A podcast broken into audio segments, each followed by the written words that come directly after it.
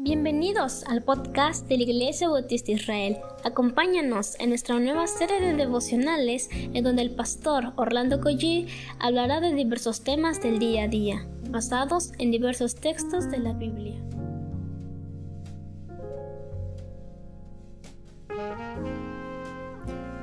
Muy buenos días queridos hermanos, ¿qué les parece si comenzamos orando?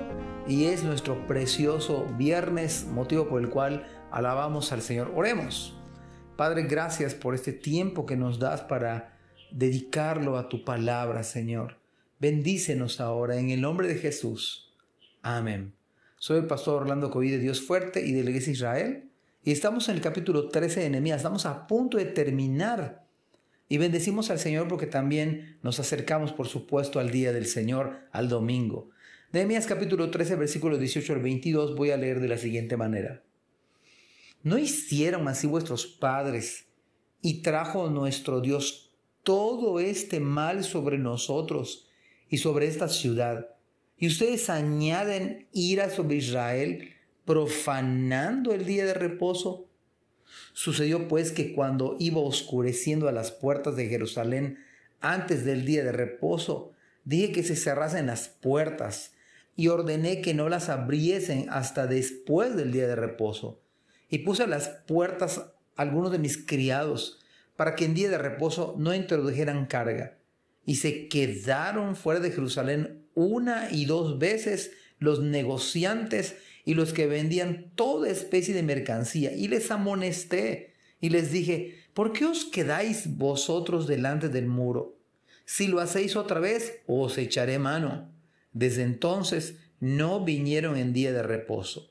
Y dije a los levitas que se purificasen y viniesen a guardar las puertas para santificar el día de reposo. También por eso acuérdate de mí, Dios mío, y perdóname según la grandeza de tu misericordia. A todas luces podemos decir que siempre tenemos oportunidad, mientras Dios nos dé su gracia, de cambiar, de corregir lo que está mal, donde veamos fallos, ahí se debe corregir. Y eso aplica, por supuesto, a todas las esferas de la vida, la familia, la salud, el trabajo, la iglesia. Y ahora Noemí nos revela una gran verdad. Estos hermanos habían sufrido todo tipo de estragos debido, escúchelo bien, yo creo que debemos tomar nota, habían descuidado, profanando el día de reposo para santificarlo. En otras palabras, había en este momento se descubría la grieta donde se había infiltrado toda una tragedia nacional. Yo le pido al Señor que la verdad, hermanos, nos, demos cuenta de lo sagrado que es el día del Señor. Y yo les aseguro en en el nombre del Señor que si esto sucede, lo cual le pido al Señor, van a ver cómo los hermanos hacen cambios, modifican, cambian su agenda. Si se dieran cuenta, todo mundo nos diéramos cuenta como iglesia, como creyentes, que el día del Señor debe ser dedicado al Señor. ¿Y sabe qué? Para bendición de nuestras vidas, para bendición de nuestras familias, por supuesto para bendición de nuestra iglesia y por supuesto el lunes ir a trabajar con más gozo, con más entusiasmo, dado que hemos observado y guardado el día del Señor. Por lo tanto, hagamos cambios sabios. Hagamos los ajustes que sean necesarios con tal de dedicarle este día al Señor, a su obra, el domingo. Conviene hacerle caso a Dios. La verdad es que no somos más sabios que Él. Y si Él dice que reservemos este tiempo para servirle, ¿Qué cree usted que usted y yo debemos hacer? Pues servirle. Yo sé que el trabajo es una bendición. Y yo soy un hombre convencido de que Dios bendice el trabajo, pero Dios también bendice el descanso, pero Dios también bendice el día de reposo. Y yo sé que para muchos es muy atractivo. Es más, es algo como seductor trabajar el día domingo o irse de paseo el día domingo. Pero el trabajo no se termina nunca. El tiempo sí se nos va. Los hijos crecen. Uno sigue cumpliendo años, no se detiene. La familia se va. Es más, las oportunidades en la iglesia se van. Y hermanos, no, no nos vayamos con el espejismo de tengo que hacer esto el domingo, tengo que hacer esto otro el domingo, no puedo ir a la iglesia por esto, no puedo conectarme por esto, por aquello. Eso es un espejismo. No nos haremos más ricos por trabajar o por ocuparse de otras cosas en el día del Señor. Yo te puedo asegurar a, la luz de la palabra que si tú descuidas todas esas calamidades que le pasaron a los israelitas, uno las podrá ver después en su propia vida espiritual.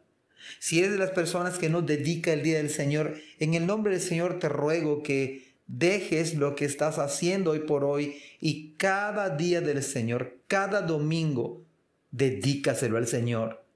De no hacerlo, la verdad es que te vas a hacer más pobre espiritualmente. Quizás ganes mil pesos, quizás ganes 500 pesos, lo que quieras ganar, pero serás más pobre espiritualmente, más carente de poder espiritual, sin influencia como líder espiritual y a la larga se va a cosechar lo que se siembra.